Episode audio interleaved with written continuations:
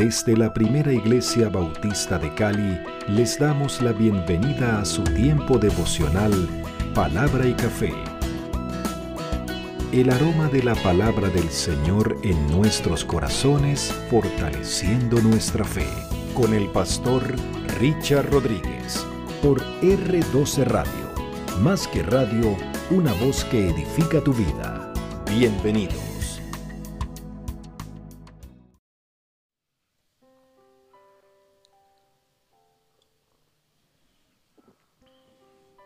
Bueno, bienvenidos, bienvenidos. Todos ya estamos preparados, listos y mis amados para hoy.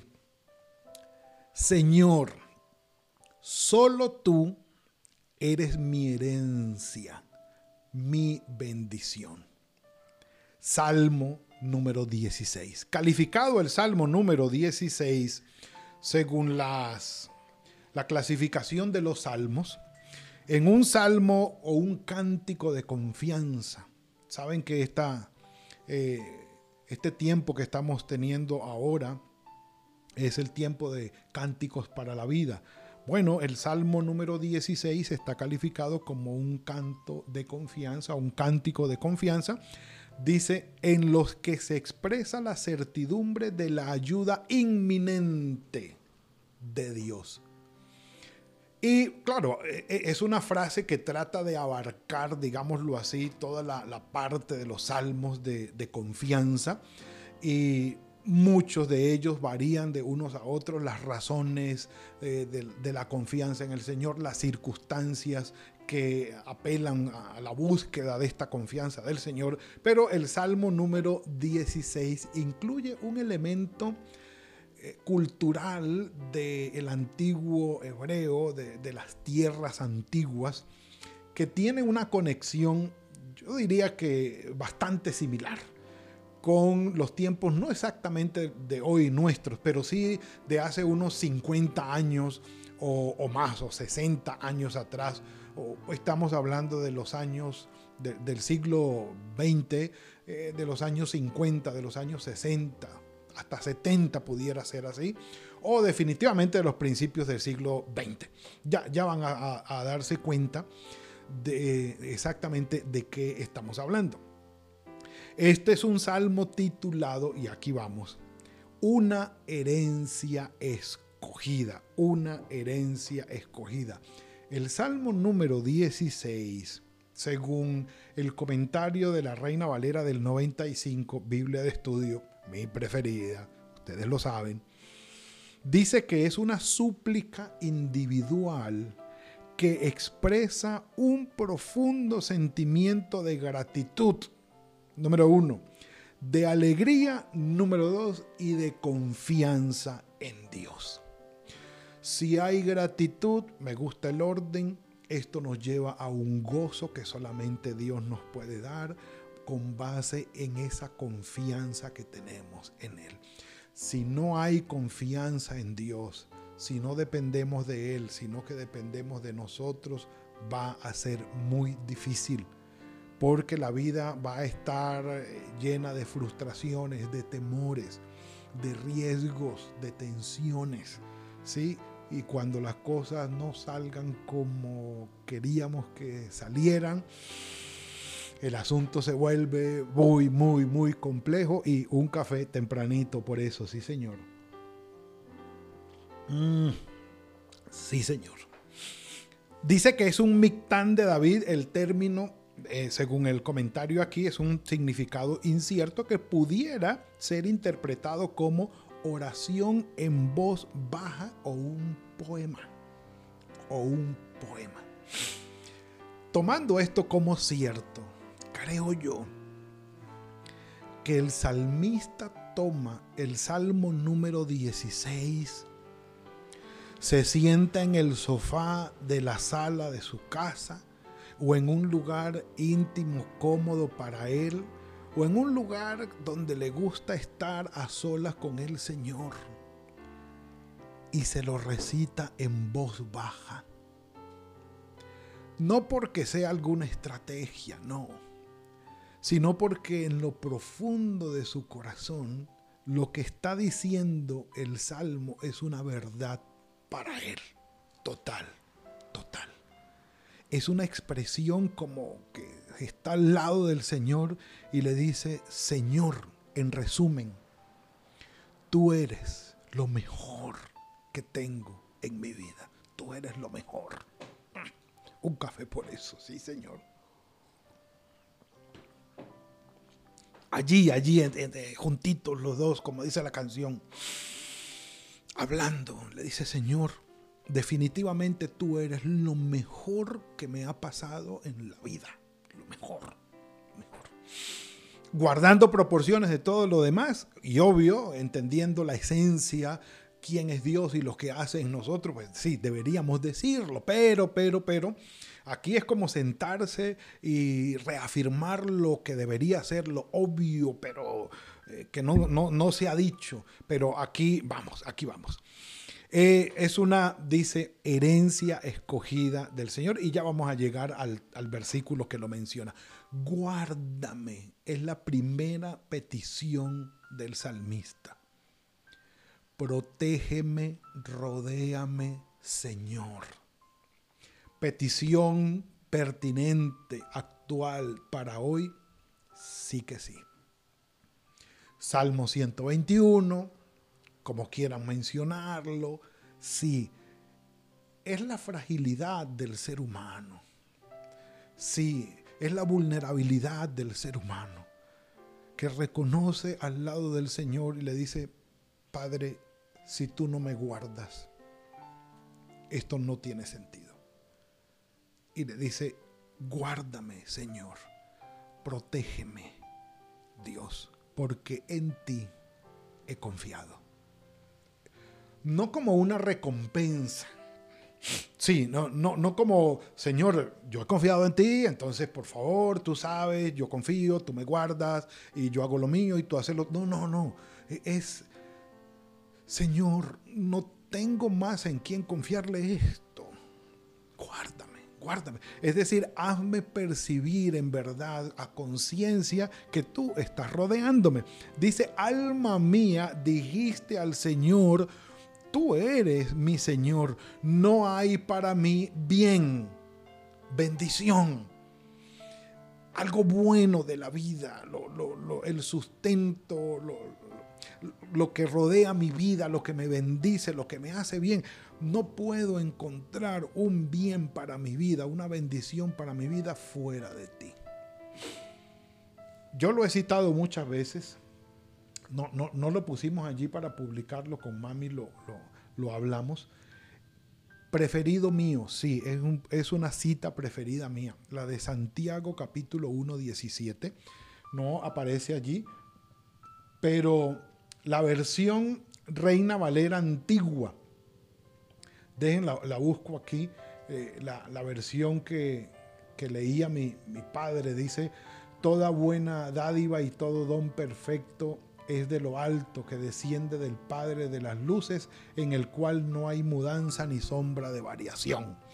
Así se lo oía yo a mi papá de memoria, porque el viejo alcanzó a aprenderse de memoria toda la carta de Santiago y recitaba de memoria esa parte.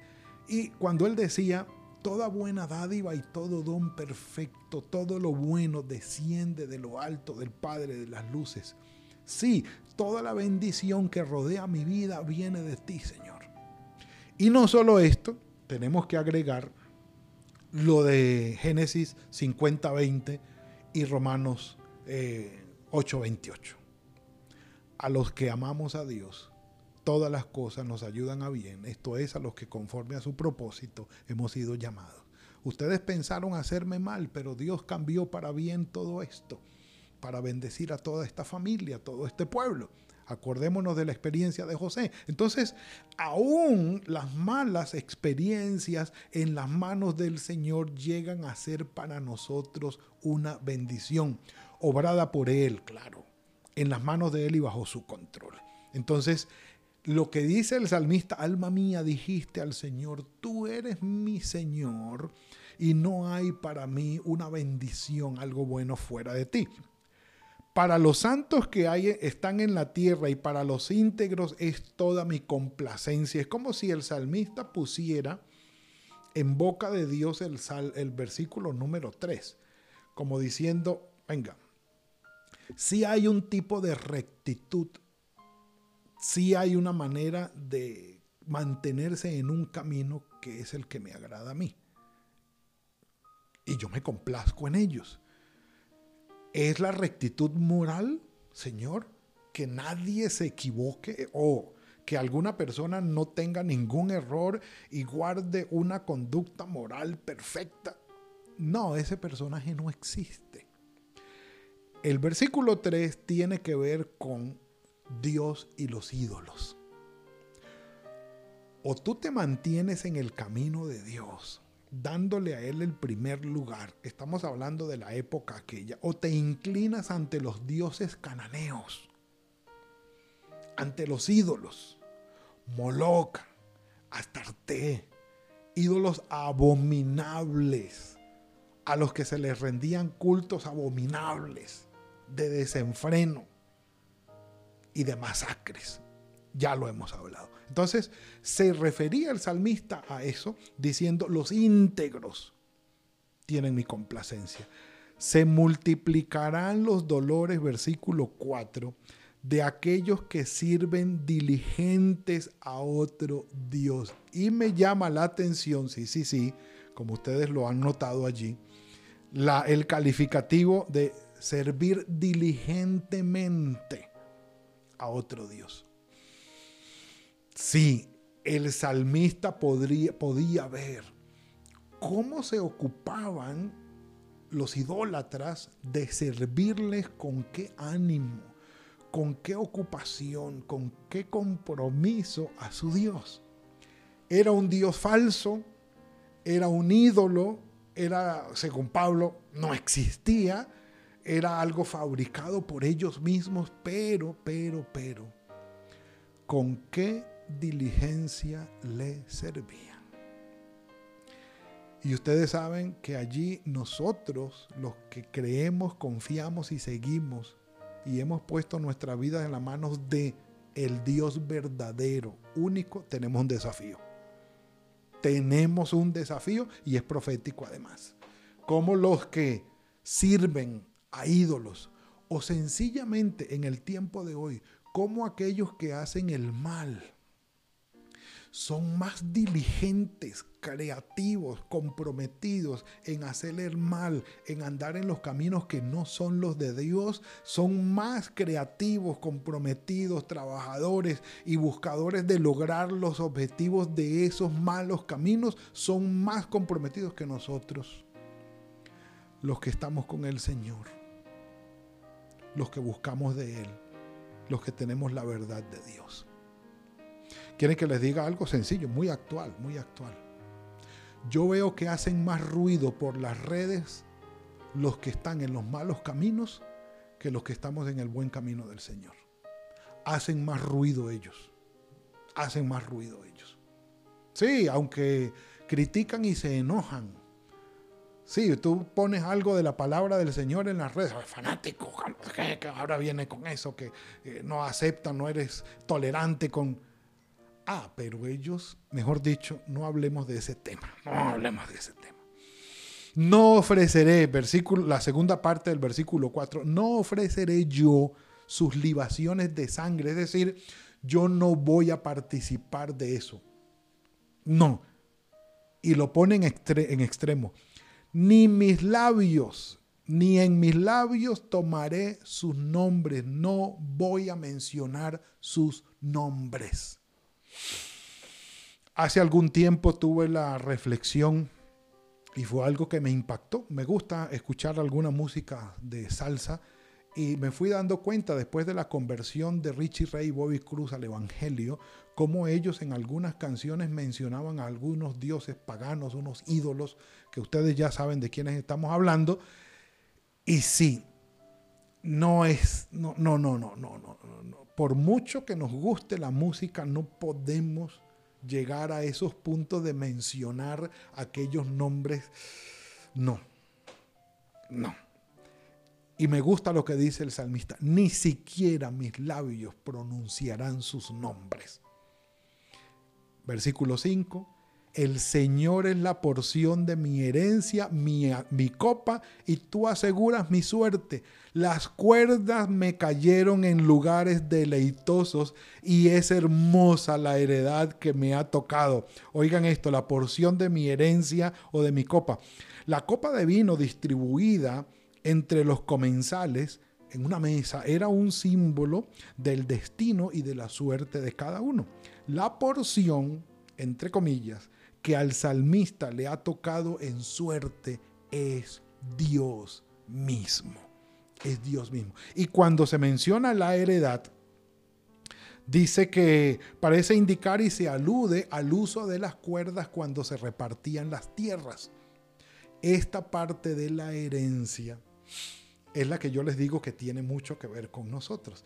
En aquellos tiempos se medían las tierras para repartirlas con cuerdas, donde cayera. Entonces vamos a repartir la herencia para estas cinco personas. Bueno, la primera cuerda va para tal, la segunda cuerda va para tal, la tercera, na, na, na, donde caiga la cuerda.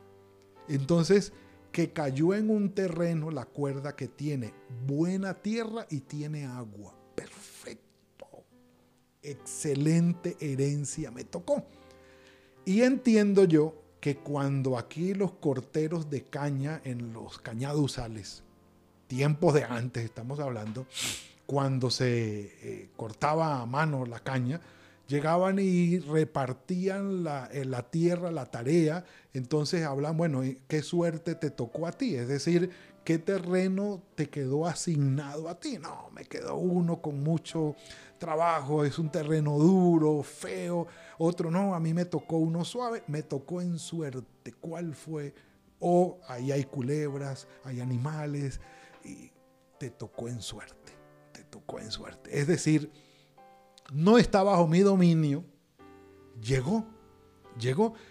Claro que no estamos hablando de juegos de azar ni nada por el estilo, sino que la suerte llegó sin yo merecerla, sin yo buscarla sin yo buscarla. La bendición, calificada aquí como suerte, es decir, usando el término, y quiero, eh, espero que me entiendan y expresarme bien, buena suerte, es decir, me tocó algo bueno, no merecido ni buscado, sino que me llegó, eh, eso es lo que está diciendo el salmista. Señor, me tocaste en suerte a mí no lo merecía, no lo busqué, no podía ganarlo, simplemente me fue asignado. Y si en algún momento yo puedo decir que algún terreno, algunas cuerdas se tiraron para eh, determinar cuál era o qué era lo que a mí me tocaba, me tocaste tú, Señor. Mi mejor suerte, mi mayor bendición, mi mayor bien. Un café por eso. Ay. Mm. Extraordinario, extraordinario. Dice, bendeciré al Señor que me aconseja. Aún en las noches me enseña mi conciencia. Literalmente dice allí mis riñones.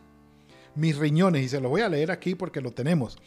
Dice literalmente, no es mi conciencia la que en la noche se pone a pensar y tal, y, tiene reflexiones, y qué hice bien, qué hice mal, eh, sumo, resto, qué quedó, eh, qué tengo que cambiar, yo creo que no me estoy portando bien, esto debería ser diferente. Ese tipo de reflexión que sería conciencia de pecado, el Espíritu Santo allí obrando para nosotros, entendiéndolo así, dice el salmista, son mis riñones, literalmente.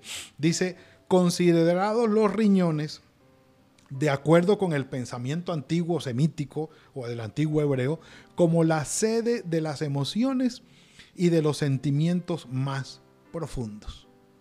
Como dicen algunos, este sí tiene riñones. sí, o de las entrañas, o de las entrañas. Pero es aquel tipo de reflexión en el que en, momento, en el momento íntimo de la almohada, de la cama, de descanso, del lugar de la alcoba, buscamos al Señor. Y le decimos, Padre, tú eres mi mayor bendición. No me lo merecía, llegaste. Pablo dice, por gracia lo hemos recibido, no por obras. Efesios capítulo 2, 8 y 10 al 10. No por obras, es por gracia. El Señor nos lo dio. Eres mi mayor bendición, Señor. Y empezamos allí con nuestros riñones, con nuestra conciencia, a pensar, Señor, muéstrame, ¿qué debo hacer? ¿Qué debo cambiar? Mis riñones, mis riñones. Al Señor he puesto siempre delante de mí porque está a mi diestra. Nada me va a hacer tambalear. Nada. Se alegró por tanto mi corazón y se gozó mi alma. Mi carne también descansará confiadamente. Y aquí viene algo importante, porque no dejarás mi alma en el Seol, ni permitirás que tu santo vea corrupción. La corrupción es un modismo hebreo que equivale a experimentar la muerte y la consiguiente corrupción o deterioro del cadáver en el sepulcro. En Hechos, capítulo 2, 27 y 13, 35, estas palabras del salmista se interpretan como un anuncio profético de la resurrección del Señor Jesús, haciendo que este versículo 10 sea mesiánico, referente a la resurrección de nuestro Señor Jesucristo, pero a nosotros, mis amados, nos lo pone de la siguiente manera. ¿Vamos a morir? Sí. Pero allí en el sepulcro, mi amado hermano, mi amada hermana, no nos vamos a quedar. No nos vamos a quedar. Les confieso, cada vez que tengo la oportunidad de ir a casa, una de mis rutinas obligadas, por mí mismo, por supuesto, de todo corazón, es ir al cementerio a visitar la tumba de mi papá. Y allí frente a la tumba yo le digo, Padre, gracias por la vida del viejo, Gracias por todo lo que me enseñaste a través de él. Y de una manera simbólica, usando una figura literaria, hablo con el viejo allí y le digo, el día de la resurrección vendremos por ti y nos encontraremos de nuevo. Tu cuerpo no se va a quedar allí. ¿Es una esperanza? Sí, total, total es algo que me dice que aunque tenga dificultades y problemas en esta vida y la cosa no vaya bien del todo, aún así, que llegue el mal más grande que sea la muerte, el Señor no permitirá que nos quedemos allí. Resucitaremos y retomaremos nuestra presencia delante del Señor por toda la eternidad. Un café por eso y este es el último sorbo. Sí, Señor. Me mostrarás la senda de la vida y en tu presencia hay plenitud de gozo, delicias a tu diestra para siempre. Mis amados, no hay nada mejor que el Señor sea nuestra herencia, lo que nos llegó no lo ganamos, no lo buscamos, sencillamente por gracia nos llegó a nuestra vida.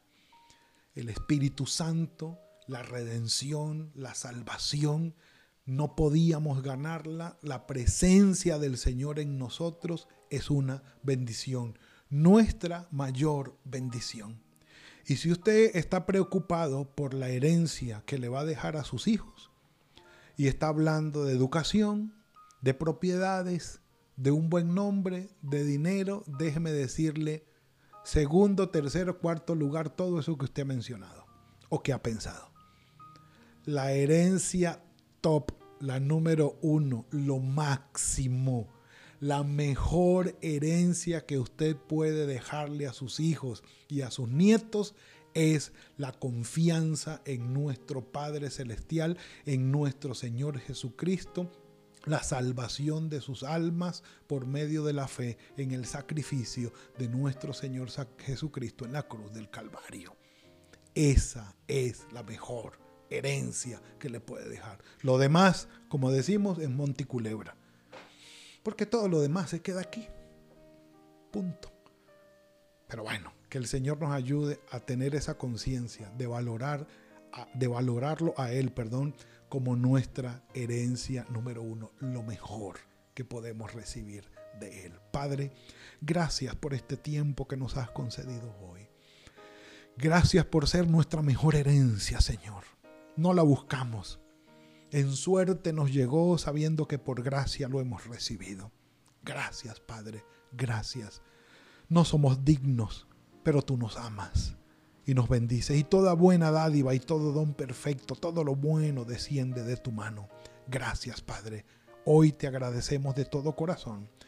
Y te pedimos tu sabiduría, cada uno de los padres, de los abuelos que estamos aquí, de los cónyuges, hijos, hermanos, que podamos entender y apreciar, valorarte como la mejor herencia que nosotros tenemos y darnos tú la sabiduría para dejarla a aquellos que dependen de nosotros como su mejor herencia también. Guíanos en el resto del día, Señor. Lo que queda de semana lo entregamos en tus manos y tu bendición nos acompañe. En el nombre de tu Hijo Jesucristo. Amén y amén. Mis amados, que el Señor los bendiga, los guarde. Si el Señor así lo permite, nos veremos mañana a las 7 de la mañana con otro tiempo de palabra y café. Gracias por compartir con nosotros este espacio de palabra y café. Hasta una próxima oportunidad por R12 Radio. Más que radio, una voz que edifica tu vida. Que Dios les bendiga.